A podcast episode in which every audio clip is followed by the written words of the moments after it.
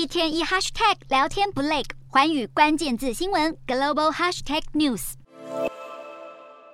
I know Xi Jinping. I spent more time with many other world leaders. I know him well. He knows me. 面带微笑，挥挥手。中国国家主席习近平与夫人彭丽媛十四日飞抵印尼，正式展开巴厘岛之行。传统乐声相伴，五星红旗挥舞。身为东道主的印尼，热烈欢迎习近平参与 G20 峰会，而外界更期待场边的拜习会。自认了解习近平的美国总统拜登将在印尼这间饭店举行场边会谈。白宫官员表示，拜登将提出中国在台海军演、挑衅等尖锐议题。不过，充满争议的对话总比没有对话来得好。除此之外，打得没完没了的乌俄战争，中国不顾白宫再三呼吁，迟迟没有谴责俄罗斯入侵乌克兰。也让双边关系越来越不对盘。至于核武野心高涨的北韩，同样成为这场拜习会的三大主题之一。在多项议题站在不同阵线的美国和中国，究竟能不能透过一场会面，再次牵起友谊的双手？英国卫报认为，台湾问题迫在眉睫。纽西兰一新闻则聚焦，这两大超级大国将在紧张关系中举行面对面会谈。而美国 CNN 标题写着：拜登和习近平带着极高风险以及低期望值重回谈判桌。这项结果，白宫早已预料到，认为拜登和习近平不太可能产生确切的结果或联合声明。只是近年香港、台湾、南海等议题导致美中关系持续紧绷，两国元首会面能否让紧张局势稍微降温，友好关系回稳，